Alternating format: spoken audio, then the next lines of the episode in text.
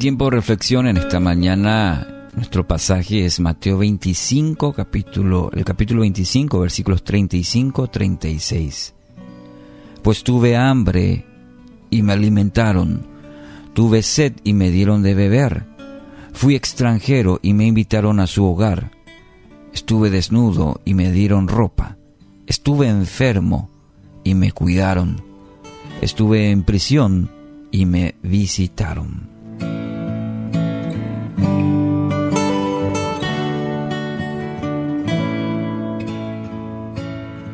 Es muy importante considerar que muchas veces andamos por la vida quejándonos de que nunca recibimos, que tenemos poco, que casi nunca recibimos. Y es más fácil ver nuestra condición, pero pocas veces consideramos que hay personas que necesitan mucho más. Si aprendemos a observar, vamos a ver esto en la vida diaria y nos va a ayudar en la en esta vida a tener una perspectiva correcta. Basta que haga un recorrido por, por, ejemplo, por ejemplo, por un hospital, eh, zonas precarias de la ciudad, alrededores, para ver que hay tantas personas con inmensas necesidades. Es, simplemente por, como ejemplo. Ahora, estas palabras de Jesús, ¿qué nos aconseja las escrituras. En el pasaje de hoy encontramos esta parábola de Jesús y el deseo del Maestro es que seamos misericordiosos con los demás. Esta es una palabra clave, inclusive es habla de una bienaventuranza al respecto de aquellos que son misericordiosos. Pero en tiempos en donde vivimos es una virtud que necesitamos recordar y ser intencionales con ello. Mire, usted no necesita ser millonario para, para dar. Mayormente tenemos ese pensamiento, ahora cuando tenga, o ahora cuando me sobre, o justificamos.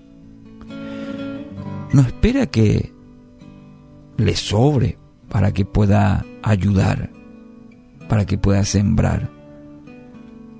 Muchas veces nos volvemos expertos en encontrar excusas para omitir esta recomendación de Jesucristo.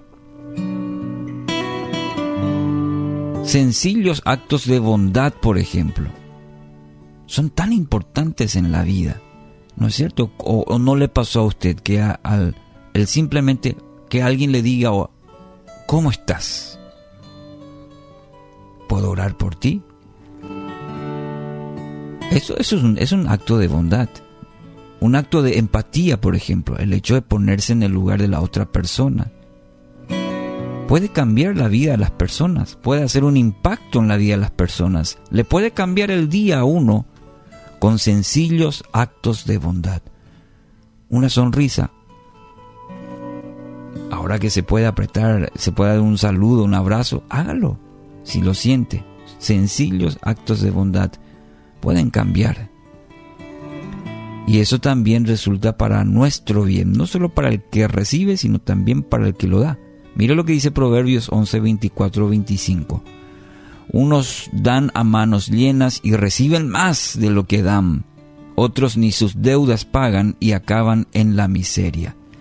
El que es generoso prospera el que reanima será reanimado. ¿Qué le parece?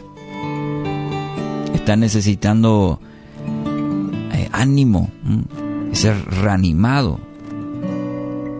Una buena terapia es usted empiece hoy a animar a otros también. El que es generoso prospera. El que reanima será reanimado. ¿Quiere tener una vida próspera? Abandone la queja y no se canse de hacer el bien. Persevere en ello porque la promesa afirma que en el tiempo de Dios vendrá su recompensa, según Gálatas capítulo 6, versículo 9. ¿Cuál sería la motivación para hacerlo? Usted me dirá, ¿y, qué gano? ¿Cuál, cuál, ¿Cómo lo hago? ¿Cuál es la motivación de hacer esto? De ninguna manera es una acción para sacar provecho de los demás o para que nos aplaudan. La mayor y mejor motivación es servir a los demás. Cada acción que podamos hacer en virtud de los demás, dice su palabra en el texto de hoy, son hechas a Dios mismo. Las buenas obras hechas por amor a Dios se comentan aquí como marcas del carácter de los creyentes hechos santos por el Espíritu de Cristo y como los efectos de la gracia concedida a los que las hacen. Dice una frase, la belleza de la persona no se mide por la forma en que luce, en que habla o camina, sino por la forma en que ama, ayuda y comparte. Así que hoy, querido amigo, amiga, ¿qué acciones puede hacer para hacer la mano, los ojos, los pies de Jesús? Hoy tendremos oportunidades para hacer. ¿Cómo podemos experimentar esta bendición de dar? No se pierda esta bendición y este desafío que Dios nos hace a través de su palabra.